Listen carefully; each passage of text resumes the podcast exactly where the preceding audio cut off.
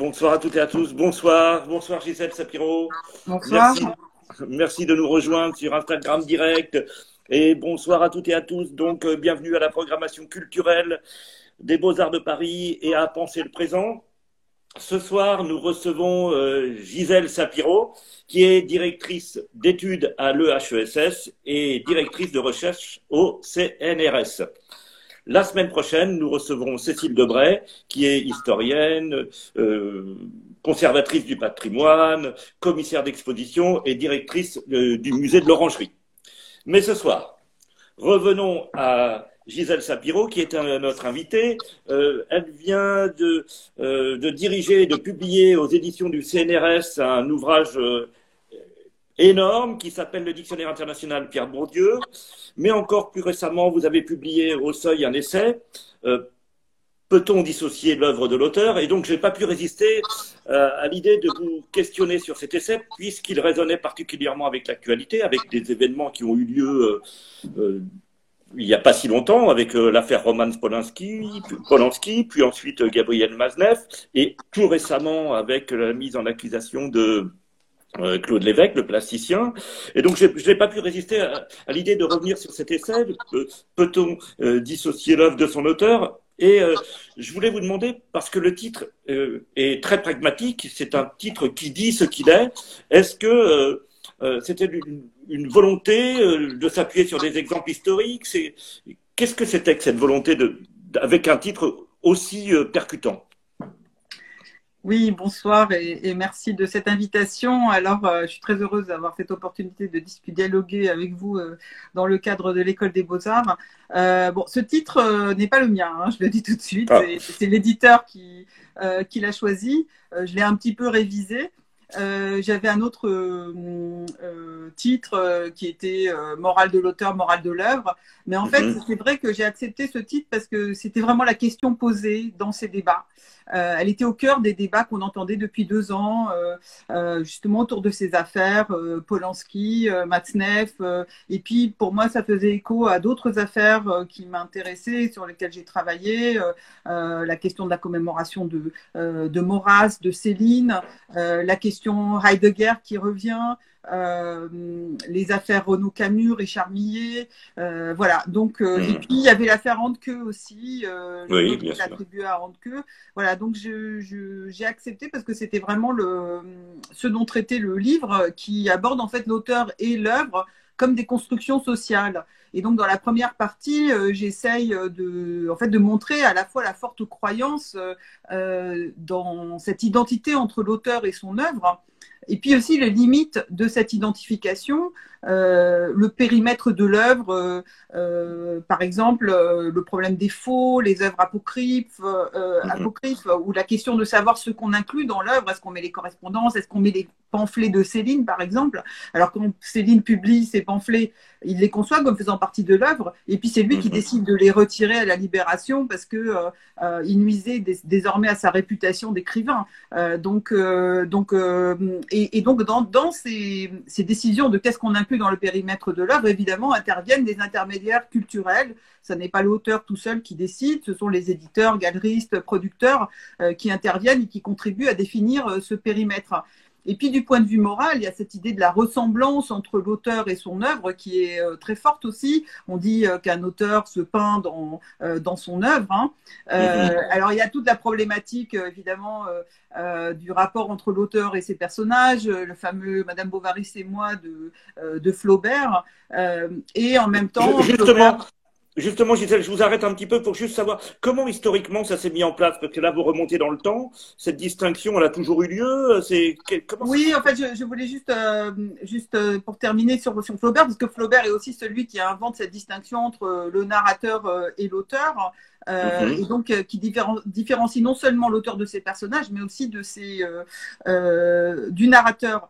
Et, et, et juste pour terminer sur, sur le, le, rapport œuvre-auteur, c'est aussi la question des intentions. Est-ce que euh, euh, l'œuvre est reçue selon les intentions de l'auteur? Pas nécessairement. Donc ça pose souvent des, des, problèmes. Donc là, il y a une dissociation entre l'auteur et son œuvre qui peut s'opérer. Et je prends comme exemple le cas de Exhibit B de Brett Bailey, où euh, l'intention, le message idéologique n'avait aucune espèce d'ambiguïté. il peut être plus ambigu comme dans le cas d'Orelsan, mais là, en fait, euh, dans le cas de Exhibit B, on a vu qu'il y a eu euh, une sorte de réception négative euh, qui interprétait l'œuvre comme si elle réactivait en fait ce, passé colonial sans distance critique. Il faut rappeler que c'était sur, les eaux humains, hein, c'était ça. C'était la reconstitution des eaux humains, des expositions coloniales.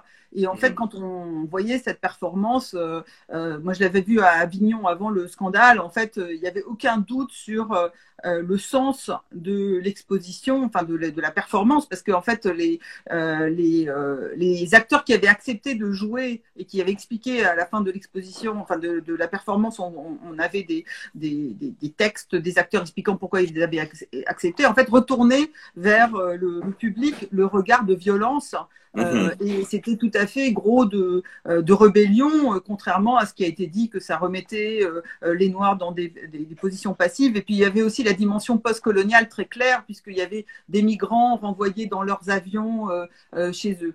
Alors sur, sur l'historique que vous, que vous me demandez, en fait, c'est plutôt euh, euh, l'association entre auteur et œuvre euh, qu'il faut reconstituer. Si on remonte avec Michel Foucault à, l'histoire de, la fonction auteur, comme il dit, lui, il revient à, à l'édit de Chateaubriand en 1551, c'est-à-dire la naissance de l'imprimé, et le moment où on demande à chaque imprimeur d'imprimer le livre, le nom de l'auteur et de l'éditeur sur la couverture pour pouvoir poursuivre euh, les deux en cas de euh, d'infraction en fait euh, à ce qui est à ce qui est dissible, à ce qui est autorisé. Et puis dès 1554, la faculté de théologie de Paris ordonne les, les, bibliographies d'auteurs censurés par le nom d'auteur. Et donc pour Foucault, c'est un moment qui constitue cette responsabilité pénale évidemment, sous, alors ça va être retourné au XVIIIe siècle par les auteurs qui s'approprient leur œuvre et qui réclament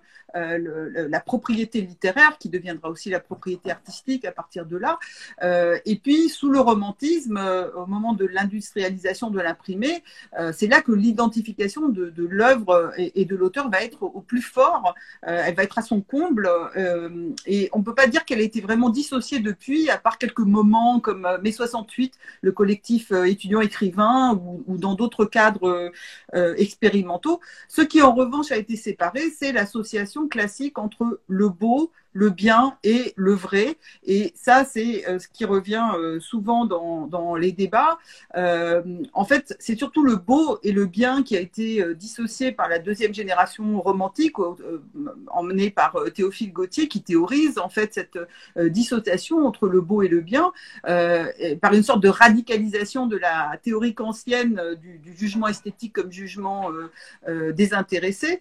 Et, et en fait, ils vont revendiquer l'autonomie du jugement esthétique par rapport à la morale dominante. Alors même s'il n'est pas question de la vie de l'auteur, hein, euh, il est clair qu'il rejetait euh, la morale et le style de vie bourgeois auquel ils opposaient un mode de vie bohème.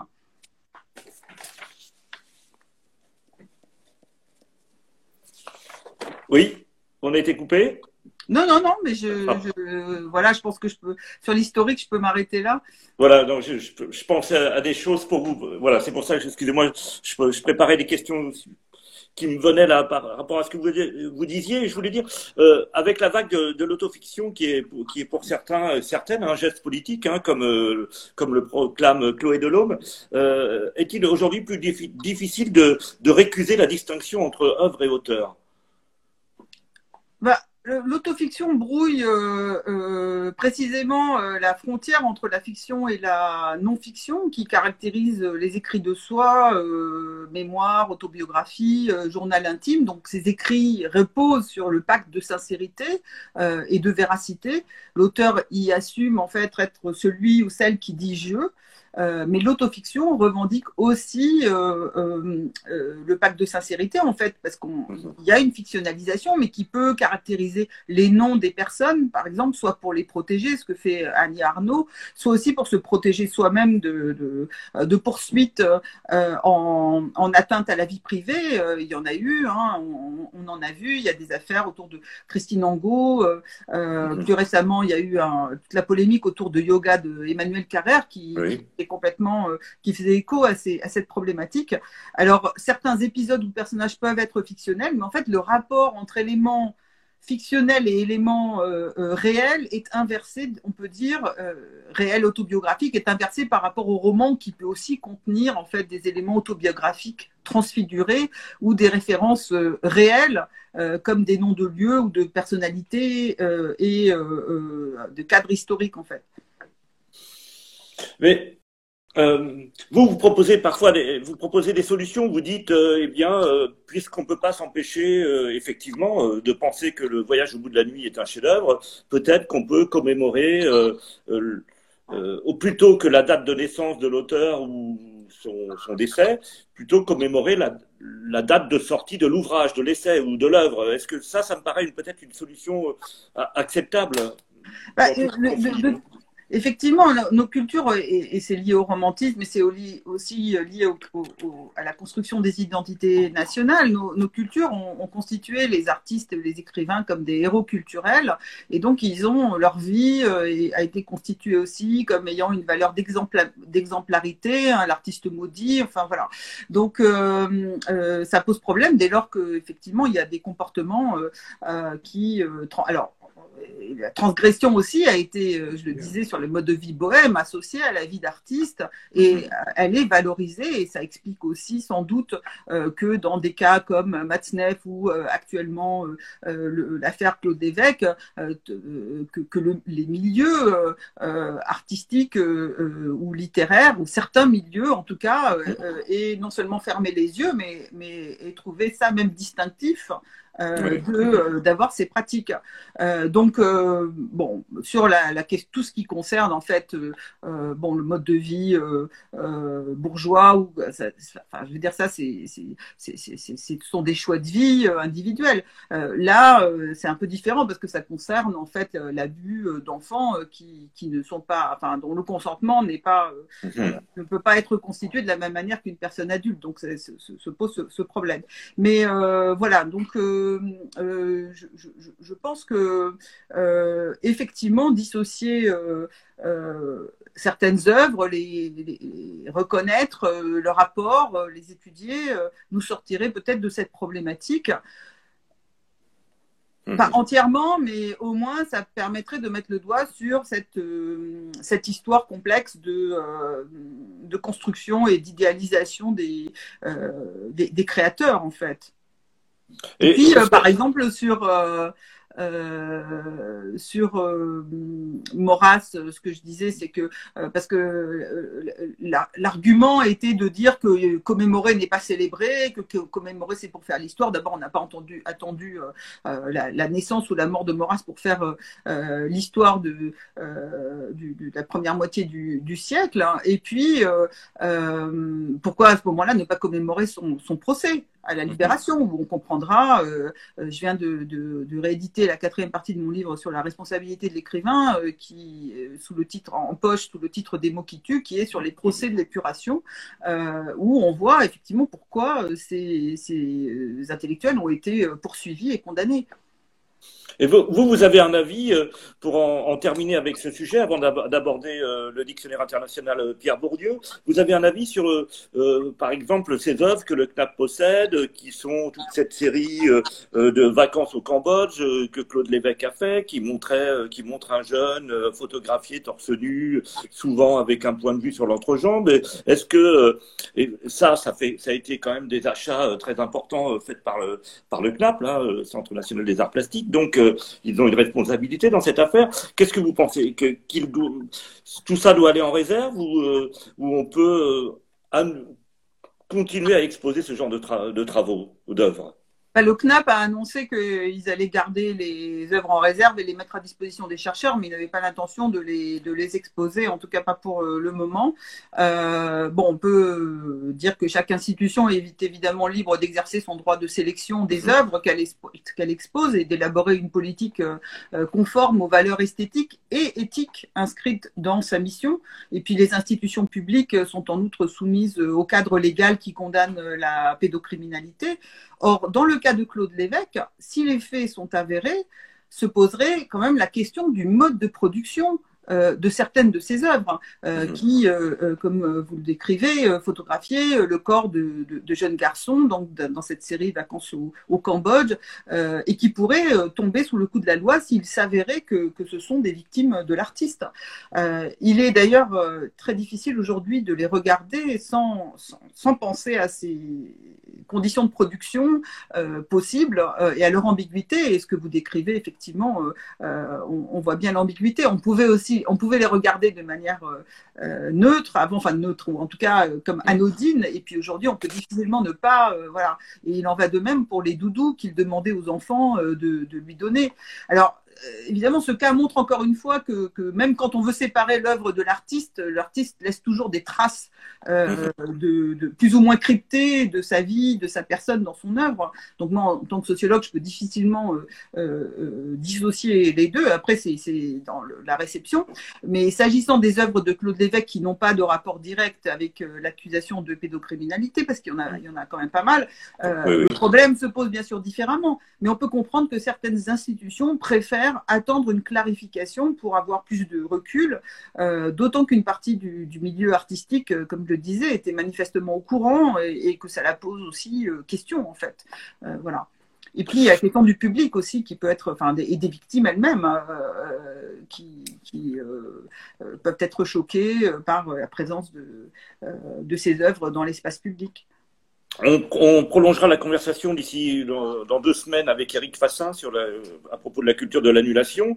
Mais là, euh, bon, je, vous, remercie. Donc, je, rappelle que Gisèle euh, Sapiro euh, vient de, de, sortir cet essai sur peut-on dissocier l'œuvre de, de l'artiste. Mais ce qui fait, ce qui faisait l'objet de notre de notre invitation aussi, c'était bien ce, cette énorme hein, somme, ce dictionnaire international Bourdieu qui est sorti aux éditions du CNRS que vous avez dirigé et alors là, voilà, c'est, euh, il est à l'envers parce que c'est toujours le système euh, euh, Instagram, mais en tout cas, il est très important. Il, fait, il fera date. Il y a 600 notices qui sont rédigées par 126 auteurs qui proviennent de plus de 20 pays.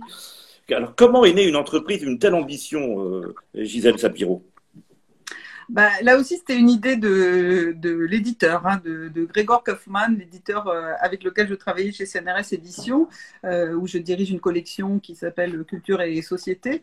Et CNRS Éditions euh, fait des dictionnaires, euh, dictionnaire du romantisme, dictionnaire littéraire, mais n'avait pas de dictionnaire de, de sciences sociales. De l'anthropocène. Voilà. Et, euh, et, voilà, et donc euh, Grégoire a eu euh, l'idée de, de me demander ça. Et puis j'ai tout de suite accepté en fait parce que d'une part j'avais l'expérience, j'avais déjà fait, j'avais déjà participé à l'équipe du dictionnaire des intellectuels au Seuil. Et puis j'avais aussi tout le réseau national et international des, des, spécialistes de Bourdieu. Donc donc j'ai tout de suite vu, vu la chose et, et, et, en fait nous avons tout de suite été d'accord avec Grégoire aussi pour ne pas se limiter au concept mais euh, avoir des entrées par euh, objet, par exemple art, littérature, musique, philosophie, aussi par personne, donc euh, Althusser, Derrida, Foucault, mais aussi euh, mhm. Flaubert, Kafka, mais aussi le douanier Rousseau, euh, Manet, Duchamp, et puis il y a aussi l'artiste allemand Hans Hack, avec qui il mhm. a eu un, un dialogue hein, qui s'intitule, il a fait un livre d'entretien avec lui qui, s'intitule Libre échange, et puis des entrées par discipline. Euh, il y a d'ailleurs aussi l'histoire de l'art. Euh, par institution, l'école normale supérieure, l'école des hautes études en sciences sociales, le Collège de France, et aussi par pays de réception. Euh, il y a 28 pays, dont ça va des États-Unis jusqu'à qui, ont importé la sociologie de Bourdieu très tôt, jusqu'à la Chine où cette introduction est plus récente. Et voilà. Et avec le comité éditorial que j'ai réuni, nous nous sommes bien amusés à dresser cette liste d'entrées. et puis le travail de coordination traduction et d'édition là était nettement plus difficile après, parce que le dictionnaire rassemble 126 auteurs provenant de 20 pays. et donc l'entreprise a duré six ans et, j'ai eu la chance d'être secondée avec beaucoup d'efficacité par une excellente éditrice qui est Hélène Seller. Excusez-moi Gisèle Sapiro, donc vous êtes là pour euh, avec nous ce soir pour le dictionnaire international Bourdieu. On a eu une coupure. Et donc, euh, je, voulais, je voulais vous demander quelles sont aujourd'hui les actualités, voire les efficacités de la pensée de Bourdieu pour lutter contre les processus de domination? Est-ce que, euh, j'imagine que si vous êtes lancé dans une entreprise de, de six années, comme vous venez de nous le dire, c'est parce que vous y voyez un outil fort, en tout cas, de, de, réflexion sur les processus de, de domination. Mais est-ce qu'il y a des endroits où cette cette actualité est encore plus pointue. Bah, je vais déjà rappeler euh, peut-être les comment Bourdieu a porté à jour ces mécanismes de la domination. Hein, euh, donc, il passe en premier lieu, évidemment, par l'inégale distribution des richesses ou du capital économique, selon ces termes. Euh, mhm. or, on sait qu'elles se sont aggravées euh, depuis sa mort, y compris pendant la pandémie. Hein. On, a, on vient d'apprendre que les plus riches se sont encore enrichis, euh, alors que la situation des plus pauvres s'est dégradée. Donc, et, et, à, la fin de la, à la fin de sa vie, Bourdieu s'était engagé dans, dans une lutte contre le néolibéralisme qui contribue à mhm. creuser ces, ces inégalités en remettant en cause les les acquis sociaux euh, de l'État-providence en matière de protection sociale, de retraite euh, et d'accès universel au savoir et, à la culture. Euh, et on a vu le désastre dans les hôpitaux qui sont le résultat de cette politique, de ces politiques néolibérales. Alors, Bourdieu a aussi pointé très tôt que l'accès justement universel au savoir et la culture ne suffisent pas en soi. Il a montré dès son enquête sur les musées dans les années 60 que euh, leur fréquentation était fortement indexée au capital culturel, notion donc qu'il a forgée. Et de même, la réussite scolaire est fortement tributaire du capital culturel hérité, euh, c'est-à-dire transmis dans la famille euh, et, pas seulement de, la culture scolaire. et d'autant plus, en fait, la, la, la, culture scolaire est plus proche de celle des classes dominantes, donc ça favorise les, héritiers, hein, comme ils les appellent. et puis aussi, les professeurs valorisent plus les compétences euh, euh, en fait euh, non scolaires des élèves, celles qui proviennent de, cet héritage justement, comme la familiarité avec l'art ou la littérature qui est acquise dans l'univers familial. Or, l'idéologie scolaire, l'idéologie scolaire du don, fait porter la réussite sur les enfants. Et elle masque ces mécanismes sociaux et elle redouble l'inégalité face à cette culture scolaire. Et c'est ce que Bourdieu appelle la violence symbolique, euh, qui fait que les dominés sont conduits à intérioriser les schèmes de pensée des dominants. Et donc le verdict qui les exclut euh, des sphères du pouvoir euh, comme étant naturel, normal. Et en fait, ils intériorisent leur place dominée dans la société, à l'exception de, de quelques miraculés hein, dont il mhm. faisait partie. Et puis, Bourdieu a aussi mis en avant la notion de capital social ou capital relationnel. C'est l'ensemble du, réseau de relations qui facilite l'accès à des informations, à des opportunités de carrière, à des biens. Or, ces réseaux sont puissants au sein du champ du pouvoir, des mondanités euh, jusqu'au club. Et on sait aussi combien le capital social compte pour l'accès au champ littéraire et artistique. Hein. On sait que seulement 1% des, des, manuscrits publiés dans l'édition sont arrivés par la poste. Ça veut dire que tous les à des biens.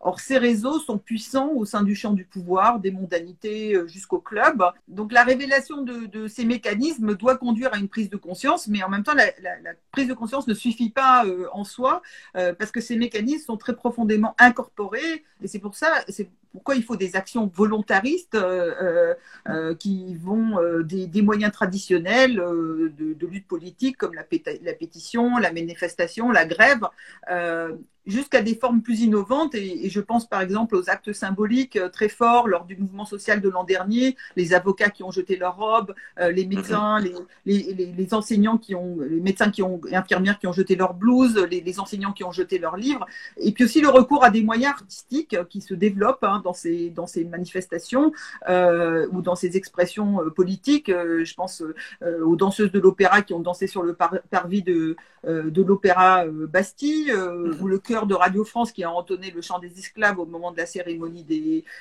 des vœux, et aussi les chants et slogans qui sont brandis dans les manifestations. Et puis, Bourdieu préconisait aussi de défataliser en fait le discours néolibéral qui présente les politiques d'austérité comme un mal nécessaire en mhm. naturalisant l'idéologie qui les sous-tend. Et en fait, il faut poursuivre ce travail et aussi profiter du fait que la pandémie s'est chargée de nous montrer l'arbitraire de ce discours et ses effets délétères aussi. Parce que si les, hôpitaux ont été si rapidement débordés, c'est en raison de, leur gestion qui visait à réduire les coûts en supprimant des lits au détriment des conditions de travail euh, des personnels soignants et aussi des conditions d'accueil euh, des personnes malades. Vous avez, je voulais d'abord vous poser cette question sur la dimension internationale. Euh, comment la, pensée de Pierre Bourdieu est-elle reçue à l'étranger? Vous avez euh, dit qu'il euh, y avait 126 auteurs qui revenaient de plus de 20 pays, mais est-ce que ce sont, est-ce que cette pensée est très active? Oui, alors Bourdieu est aujourd'hui le sociologue français le plus cité au monde. Il est plus que Durkheim même. Euh, et, euh, et c'est un des, des, auteurs de sciences sociales les plus euh, cités. alors ses premiers travaux ont été traduits dès les années 70 en anglais, en allemand, en italien, en espagnol et en portugais aussi au, au Brésil. Euh, en hongrois, en roumain. Mm. Alors dès cette époque, euh, des concepts comme celui de capital culturel ont profondément renouvelé la sociologie de l'éducation au Royaume-Uni ou aux États-Unis. Euh, le concept d'habitus a également été reçu et discuté, notamment par des anthropologues.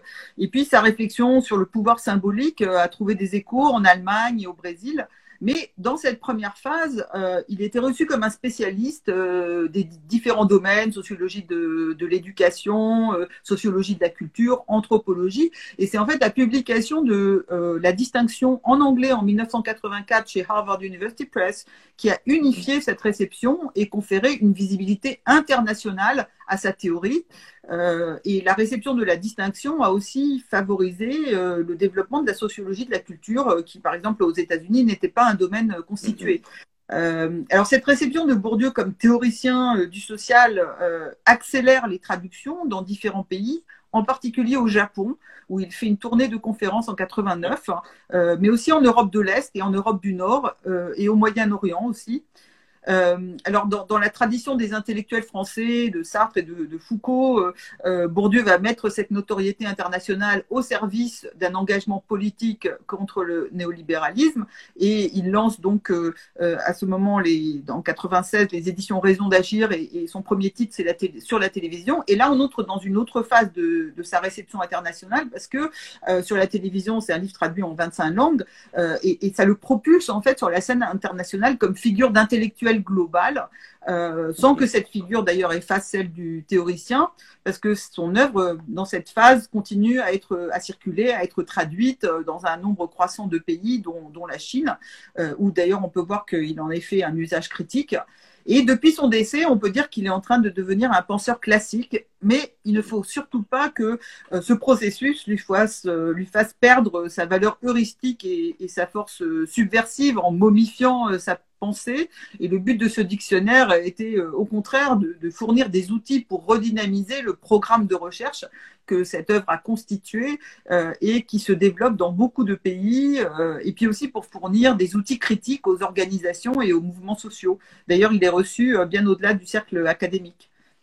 Vous, vous-même, vous, avez, on l'a dit, vous avez donc dirigé, c'est les 600 notices, mais vous en avez écrit vous-même plus de 80. donc, à quelle notice avez-vous donné le plus d'importance euh, qu'est-ce qui résonnait le plus dans votre travail? Bah, c'est difficile à dire parce que ce sont des concepts qui se font écho et des, aussi des. Euh, en tout cas, euh, moi j'avais déjà beaucoup travaillé sur des concepts comme celui de champ et de pouvoir symbolique, qui sont des concepts clés de cette théorie, euh, surtout quand on travaille comme moi sur les mondes intellectuels, littéraires et artistiques. j'avais aussi travaillé sur le concept de violence symbolique, qui est un concept clé à travers lequel on pourrait relire toute son œuvre hein, et qui a une résonance très importante aujourd'hui dans le contexte de MeToo.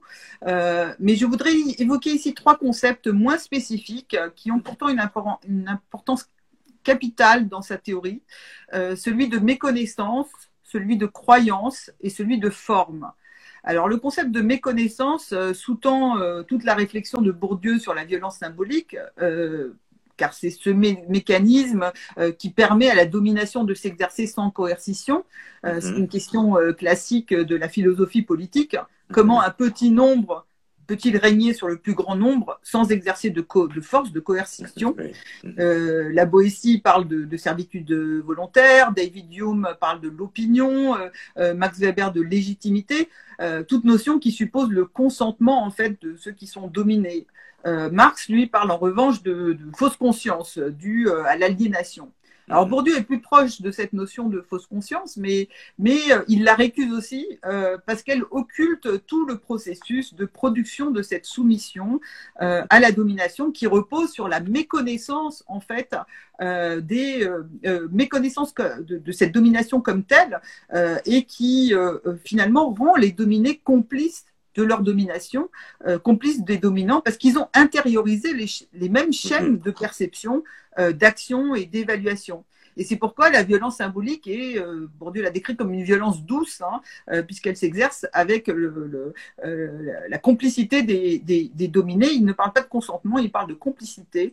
Or, la méconnaissance, ça n'est pas un processus individuel, ce n'est pas quelque chose d'individuel, c'est organisé collectivement par des institutions comme l'Église, l'État, l'école, les institutions culturelles, qu'il faut tout un travail de mise en forme et de dissimulation, d'euphémisation des rapports de force euh, objectifs. Et ce sont des opérations que Bourdieu qualifie de transsubstantation. Mhm. Euh, et ce n'est pas un travail cynique, hein. ça c'est très important parce que Bourdieu euh, accorde aux agents sociaux justement la croyance dans ce qu'ils font, euh, et donc, euh, euh, ce sont des, agents sociaux dotés de pouvoirs symboliques, les prêtres, les enseignants, les intermédiaires culturels, qui croient dans leur activité et, dans ce qu'ils font. Et, donc, les champs de production culturelle, en plus, se sont progressivement autonomisés. Et donc, il y a aussi des, des enjeux spécifiques qui fait aussi que nombre de producteurs culturels peuvent se retrouver du côté des dominés à cause des luttes propres au monde, au champ du pouvoir. Hein. Euh, et d'où l'importance de ce concept aussi de croyance qui sous-tend l'adhésion des individus euh, aux activités dans lesquelles ils sont engagés. Et puis, euh, juste le concept de forme qui est peu élucidé dans la théorie de Bourdieu, mais il est absolument central en fait. Je m'en suis rendu compte en, l'écrivant et puis en, travaillant sur ce dictionnaire. D'ailleurs, il préfère le concept de, de, forme à celui de structure parce que pour lui, forme véhicule la dimension temporelle et la possibilité de ces transformations. Euh, il utilise la notion musicale de forme, euh, la mm. forme suite ou la forme sonate. Euh, et ce qui, ce qui, permet de faire fonctionner aussi cette notion dans, dans les cas d'improvisation qui intéresse beaucoup l'improvisation.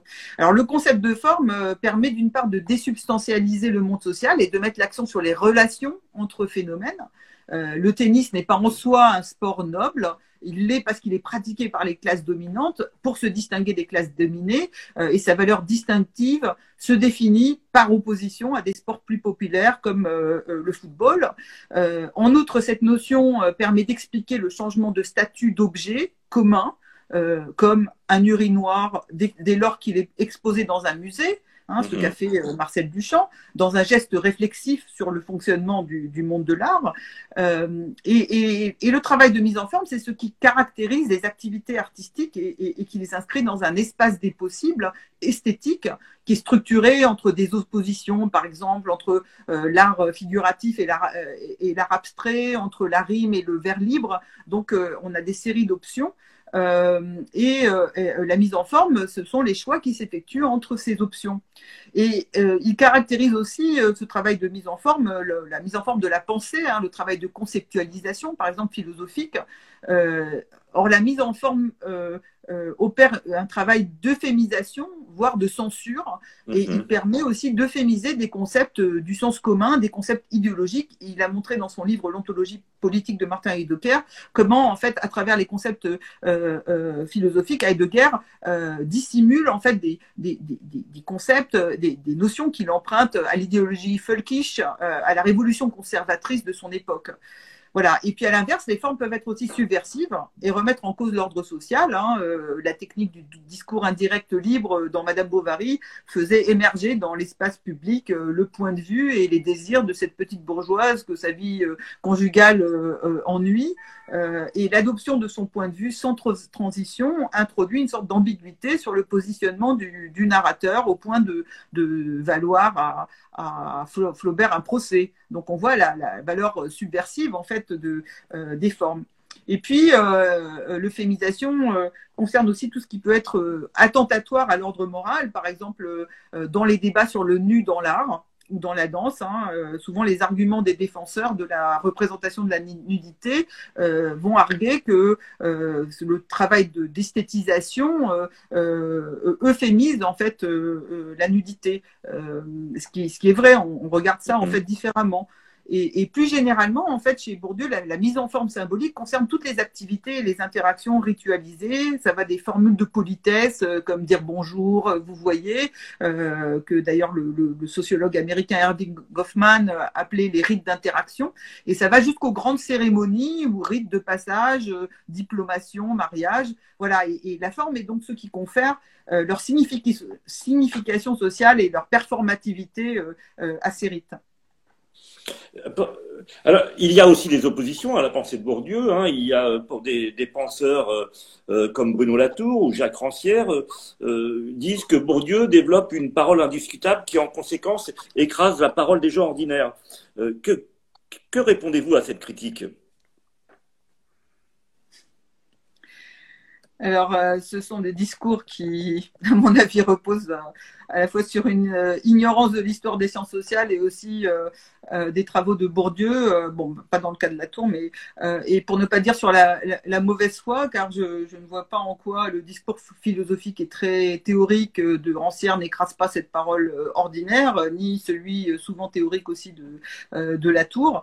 en fait, depuis ses, ses, tout premiers travaux, Bourdieu a inclus la parole des gens ordinaires, leur point de vue, dans l'objet à étudier en fait, il a, il a critiqué les approches phénoménologiques euh, euh, qui occultaient les relations objectives et les rapports de force. Il a aussi critiqué euh, le marxisme et le structuralisme pour avoir, en objectivant ces relations, justement en mettant à nu ces, ces relations, exclu le point de vue et le vécu des individus. Euh, donc il dit en fait on ne peut pas comprendre comment ça fonctionne si on ne réintroduit pas euh, dans ces, analyses objectives euh, le point de vue des individus. Et c'est pourquoi il a été un de ceux qui ont introduit la méthode de l'entretien en sociologie à une époque où les discours sociaux abstraits du type acteur et structure ou, les méthodes quantitatives prédominaient. et cette démarche a abouti à la misère du monde qui renverse en fait le rapport entre sociologues et enquêtés dans la part de discours alloués à chacun Hein, dans ce livre, un livre extrêmement volumineux, euh, où euh, en fait on, produit les entretiens euh, intégralement pour faire entendre ces points de vue de, souffrance dans l'espace social. C'est un livre dont, son éditeur au seuil, Olivier Bétourné, raconte dans ses mémoires qu'il craignait qu'il fasse un bide quand il a entendu ce, ce, livre avec plein d'entretiens, plein de collaborateurs et tout ça. En fait, c'est un livre qui s'est vendu à plus de 100 000 exemplaires, donc qui montre bien qu'il y a eu une réception bien au-delà des cercles et donc euh, il a réussi à faire entendre ses points de vue euh, euh, des individus. et puis Bourdieu a aussi construit son cadre théorique à partir de travaux empiriques en généralisant des systèmes d'opposition qui se présentaient comme tels aux individus. Donc je pense par exemple à son article sur la maison Kabyle qui est créé en hommage à Lévi-Strauss où il montre comment le système d'opposition masculin-féminin sous-tend en fait toute l'organisation spatiale et le système cognitif des membres de la maisonnée. Euh, voilà. Et ces travaux sur le champ, euh, les champs artistiques sont aussi euh, nourris de textes et de correspondances des écrivains, des artistes, des critiques. Donc on a toujours ce point de vue des, des, individus dans, dans ces travaux. En revanche, euh, du fait des mécanismes de la violence euh, symbolique euh, que, je décrivais, et aussi du fait des multiples formes de, dénégation de la domination, tant par les, les, dominants que par les dominés, il demeure nécessaire d'objectiver les rapports de force, même lorsque les acteurs résistent à cette objectivation. Parce que si la science ne sert qu'à répéter et expliciter ce que disent les, acteurs, euh, si elle n'est pas là pour faire émerger des enjeux cachés, hein, comme disait euh, euh Bachelard, euh, ou, des causalités et des relations invisibles, hein, Bachelard disait il n'y a de, sens, de science que de cachés, alors je ne vois pas son utilité. Hein, qu'est-ce qu'on qu'est-ce qu'on apporte par cette redondance avec le discours des acteurs. Et puis, comme disait Durkheim, les individus ne font pas toujours ce qu'ils disent qu'ils font, et, et, donc il est intéressant de confronter leur discours sur ce qu'ils font avec ce qu'ils font effectivement, sans forcément supposer que c'est ou que c'est euh, euh, bon Bourdieu utilise la notion de stratégie mais en fait elle est pas elle, peut être inconsciente dans la mesure où il s'agit de restituer une marge d'improvisation euh, aux acteurs. C'était une, notion qui visait à critiquer justement le structuralisme parce que le, structuralisme faisait porter aux acteurs en fait la structure comme si c'était mécanique hein, comme s'ils allaient agir de manière mécanique dans cette structure or ce, ce, cette notion de stratégie visait à montrer que non les acteurs ont ils n'ont pas tous les choix possibles, euh, mais ils ont euh, euh, un espace de, choix et ils naviguent en fait entre des contraintes. voilà. Mais en tout cas, ce n'est pas parce que les acteurs sociaux sont dotés de réflexivité qu'ils détiennent toute la vérité de leurs actions. Très bien, mais vous, vous, pensez que vous ne pensez pas qu'avec Pierre Bourdieu, il y a, il y a ce dévoilement est un peu écrasant, donc on prend conscience de sa domination, mais que euh, on manque de confiance dans l'idée de sortir de sa domination. Ce pas quelque chose qui. Vous trouvez que c'est déjà inclus dans la pensée de Bourdieu quand Rancière dit qu'il faut passer de la conscience à la confiance ou des choses comme celle comme celle-là. Vous, vous êtes familière, j'imagine, de, la, de, de ce type de pensée, de ce type d'opposition oui, mais il y a le, oui, je, pense euh, la notion d'empowerment hein, qui mm. est très développée euh, euh, en anglais aux États-Unis. Donc oui, c'est toute la question comment empower, comment donner aux, dominés le pouvoir, de, résister, de se défendre. Mm. ben, si, Bourdieu a indiqué un certain nombre de, de pistes et justement, d'abord des, luttes. Hein, que vous avez évoquées tout à l'heure, oui.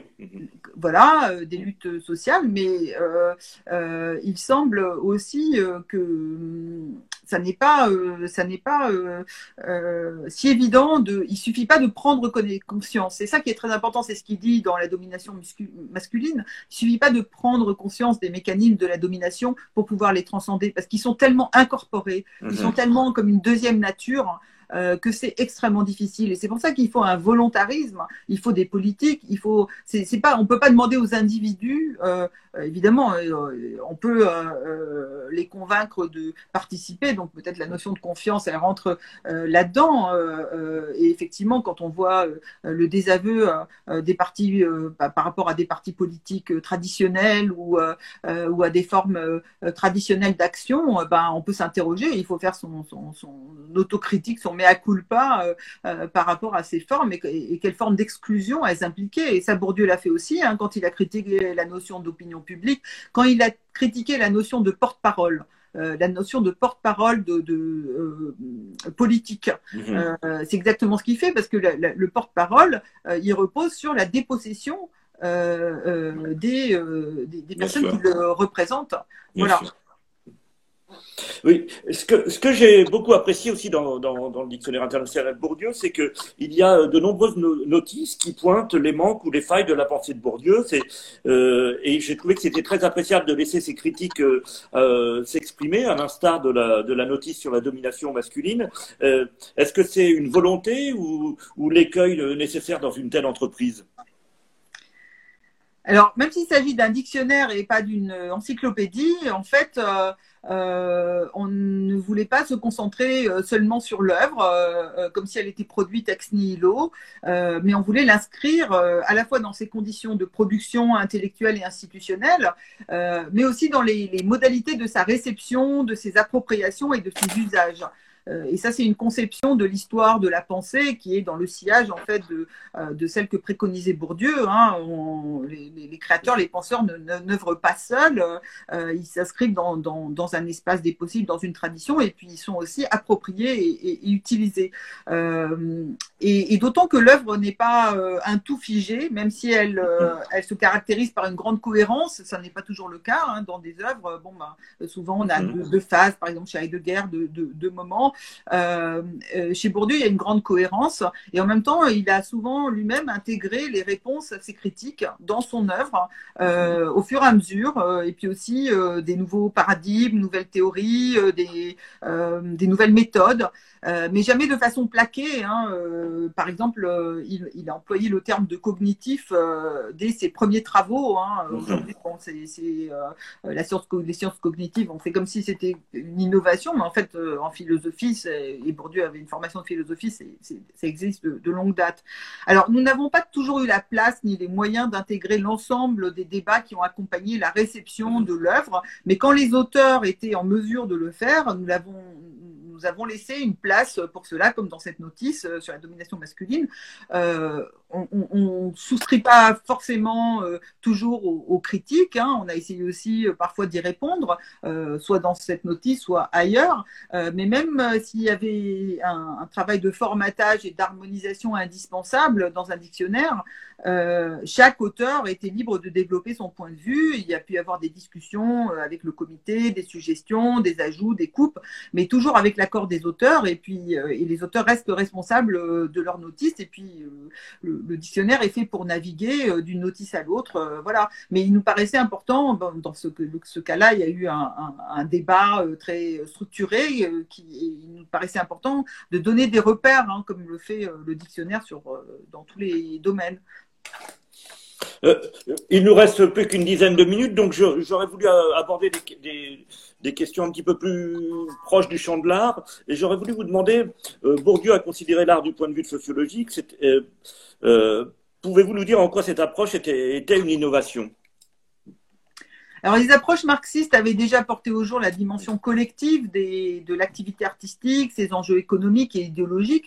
Mais euh, euh, Bourdieu euh, rejette certainement l'idéologie du créateur incréé, hérité du romantisme, mais en même temps, il ne souscrit pas pour autant à une réduction de l'art à ses conditions sociales de production ou de réception. Et ça, je pense que c'est son principal apport, c'est un apport de taille, c'est la réflexion sur l'autonomie relative de, des, univers, des univers culturels, du, ce qu'il appelle des champs, hein, qui doit nous conduire à nous intéresser au mode de fonctionnement spécifique de ces univers euh, artistiques, euh, à leurs règles, à leurs instances propres, euh, les académies, les prix, les jurys, la critique, et, aussi nous intéresser au rôle des intermédiaires culturels dans la production de la valeur des œuvres.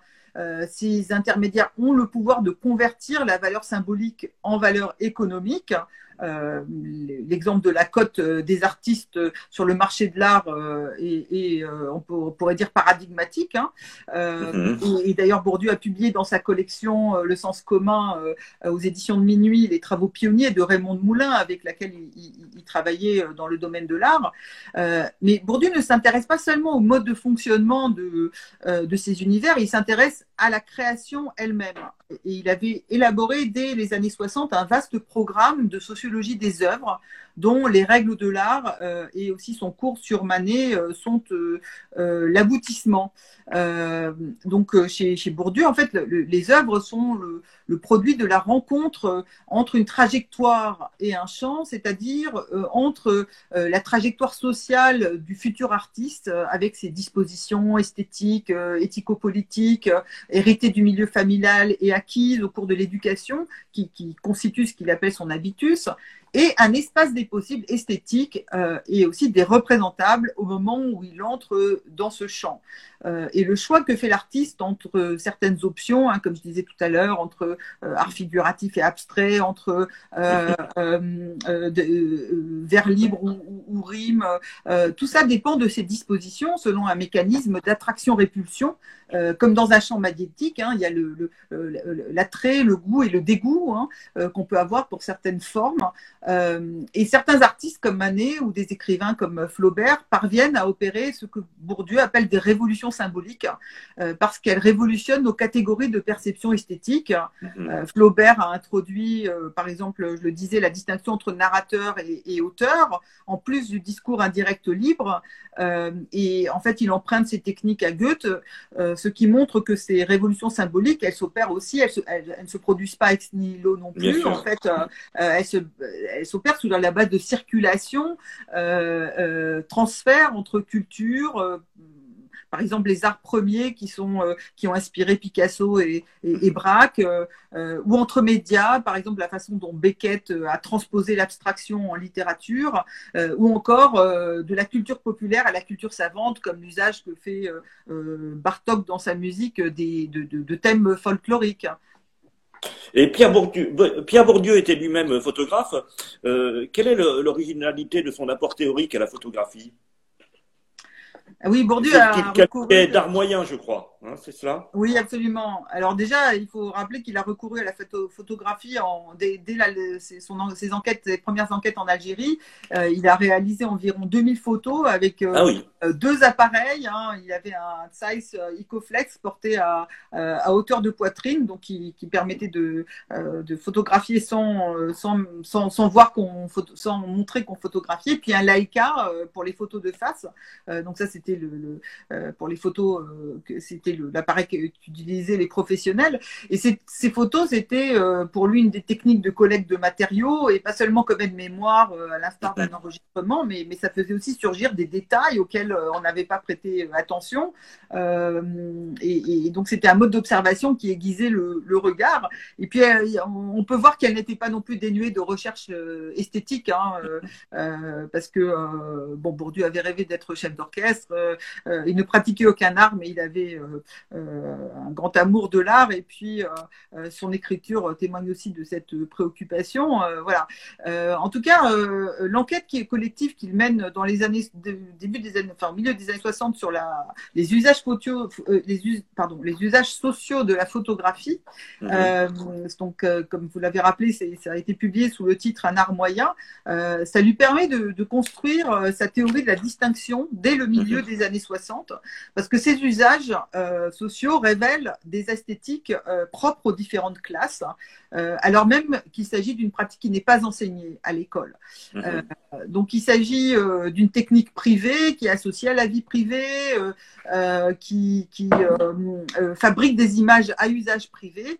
Il, montrait que plus de deux tiers des, des photographies amateurs concernaient les grands événements, les rites sociaux, mariages, cérémonies, et, du fait de cet usage banalisé, en fait, la photographie occupait à l'époque une position qu'il décrit comme moyenne euh, mhm. dans la hiérarchie des pratiques culturelles, au-dessus de la cosmétique, de la cuisine, de la décoration, mais euh, euh, donc au-dessus de ces, pratiques plus populaires, mais, mhm. mais en dessous des pratiques les plus nobles qui requièrent un apprentissage comme la musique. ce qui explique que les classes supérieures, d'ailleurs, se, sont détournées de la, euh, de la photographie. Euh, en fait, elle n'est pratiquée que par une minorité de, membres de la classe supérieure. Et alors, dans ces cas-là, souvent de manière totalement différente, justement, pas pour les événements, pas pour les cérémonies, mais pour des paysages, pour des choses. Euh, enfin, voilà. Donc, on se détourne des usages fonctionnalistes pour des usages plus désintéressés. Il y a aussi une partie de l'ouvrage qui est consacrée aux photographes professionnels et aussi aux amateurs qui rompent avec l'usage naïf et fonctionnels euh, comme euh, les adhérents d'un photoclub. En tout cas, ce qui est intéressant de noter, c'est qu'à cette époque, la photographie n'était pas encore pleinement reconnue comme un art, euh, mm. comme elle l'est aujourd'hui. on peut la comparer sous ce rapport au jazz, qui a connu aussi une légitimation esthète par un processus qu'on peut étudier justement avec les outils de la théorie de Bourdieu sur les processus de légitimation culturelle.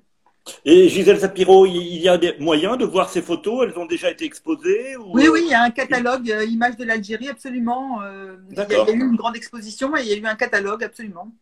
Très bien. C'était euh, édité par Franz Schulteis. Je voudrais vous poser une, dernière question. On sait qu'il a aussi beaucoup écrit sur Édouard Manet. que nous dit-il que les historiens de l'art ne disent pas? Parce qu'il c'est quand même Édouard Manet, il y a eu énormément d'ouvrages. Donc, quel est le plus? Alors les cours sur Manet, les cours du Collège de France sur Manet, le livre qui était en préparation euh, euh, avait pour objectif en fait d'opérationnaliser ce concept de révolution symbolique que j'ai évoqué. Euh, alors pour comprendre la révolution symbolique effectuée par Manet, Bourdieu dit qu'il faut d'abord nous départir de nos catégories de perception esthétique qui en fait sont le fruit de cette révolution euh, il faut arriver à reconstituer l'univers mental de l'académisme érigé euh, euh, mhm. en système à cette époque. Et, donc, il faut débanaliser euh, les effets produits par cette révolution. Il faut nous défamiliariser des présupposés de l'art moderne euh, qui vont aujourd'hui tellement de soi qu'on ne sait même plus qu'il en a été autrement.